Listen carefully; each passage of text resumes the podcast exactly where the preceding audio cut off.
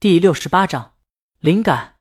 文老师让方圆接行李，李清明礼貌的拒绝了。这不是他的行李，是江阳的行李箱。他的行李箱重，让江阳拿着呢。他拿着轻的行李箱装的样子。江南和林乐乐从院子里出来，李老师，林乐乐恭敬的向李清明打招呼。他见过大魔王的巅峰，虽然他年龄大，但这声音老师，他叫的心服口服，那是他仰望不可及的高度。在李清明跟江南打过招呼后，文老师看后面，江阳呢？江阳在河边看鱼，他见一个大爷在钓鱼，这河里有大鱼，待会儿能过来钓鱼。他老婆特别喜欢吃鱼，这就是钓鱼佬梦寐以求的伴侣啊！江阳，文老师见到他了，打声招呼。小区的鱼惦记，这儿的鱼你刚来也惦记上了你。早上跑步路过小区锦鲤池的时候，江阳不止一次的惦记过。江阳提着行李箱过来，文老师，这里鱼挺肥啊。他向几个人点头，来，各位，江老师，我给大家介绍一下。文老师很郑重的拉住江阳，咱们节目的策划江阳，可以说没他就没咱们的节目。众人闻言惊叹一声。就是藏在幕后的导演等工作人员也拍手表示欢迎。江南很意外，这么年轻，这么俊，还这么有才，年少有为啊！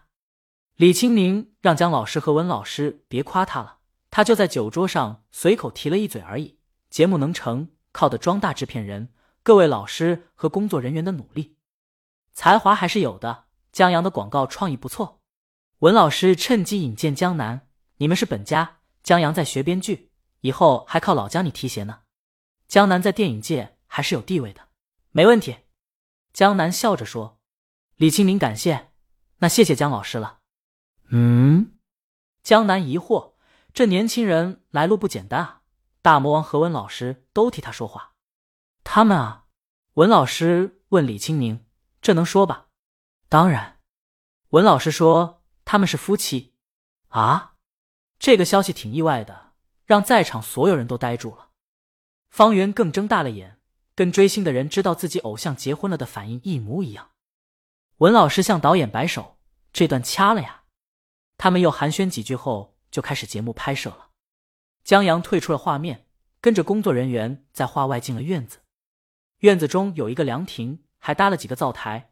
李清明给他们带了礼物，在镜头都在那边的时候。江阳看着脚下的狗子，对不远处的庄梅说：“田园犬就田园犬吧，田园犬挺好的，但这狗为什么这么丑？吃肉都怕传染丑。”庄梅翻了个白眼，不愧是写书的，嘴这么损。江阳觉得还好吧，狗不知道听到了还是什么，冲着江阳汪汪叫起来，把李清明那边目光都引过来。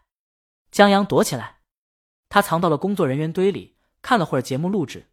文老师和方圆刚才出门是去村里帮忙，村里要杀猪，村民那猪养的季节不对，现在一百多斤，等到冬天杀就三百斤，肉不好吃了。这杀猪还是文老师建议的。村民说天热了，人和猪胃口都不好。文老师说把猪宰了，人胃口就好了。文老师他们去帮忙，就是烧烧水都能弄条猪肉回来。李清明留下收拾鱼，在做鱼这方面。无人能出其右。江阳看了一会儿，终究还是按捺不住当钓鱼佬的心，跟节目组借了个一套渔具去钓鱼。到了那个钓鱼大爷的身边，大爷消瘦憔悴，脖颈上有很深的皱纹，脸上和手上有了褐斑，皮肤是长期劳作晒太阳而有的铜红色。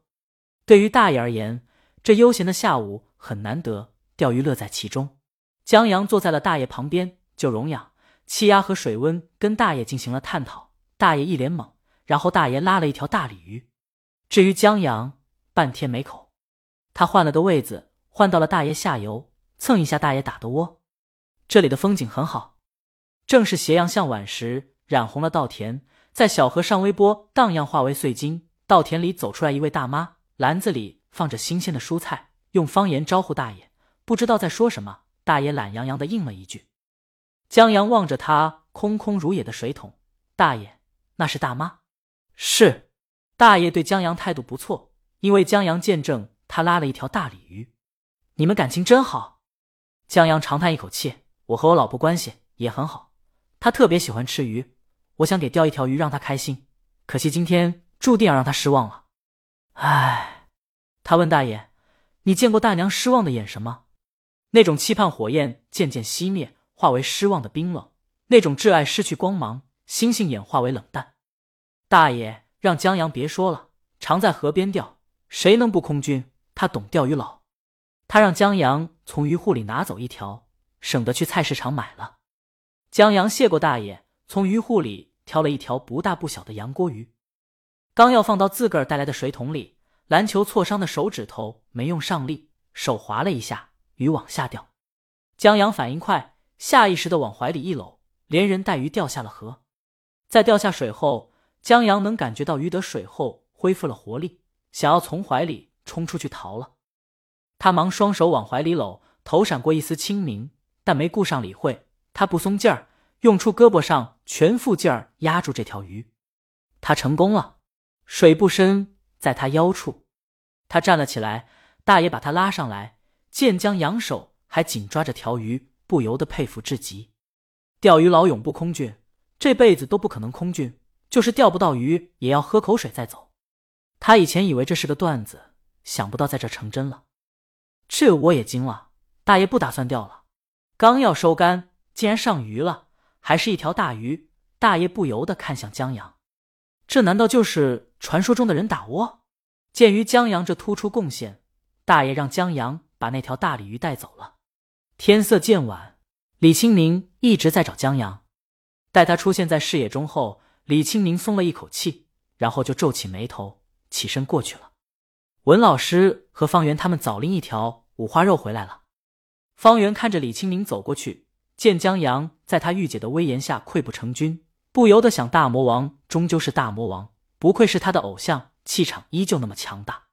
然而，在李青宁看到江阳手里的鱼，清冷美艳的脸轻轻一笑时，他知道偶像是真的恋爱了。文老师见到了江阳，哎，江阳怎么了？江阳双手一摊。钓鱼掉河里了，然后抓了一条鱼。文老师觉得这也是本事，他让方圆把鱼接过来，正好做一道红烧鲤鱼。李青宁，文老师，我带去他去换下衣服。李青宁和林乐乐暂住一间房。江阳在换衣服时问：“那晚上咱们不能在一起了，你觉得呢？”江阳觉得他晚上会睡不好的。本章完。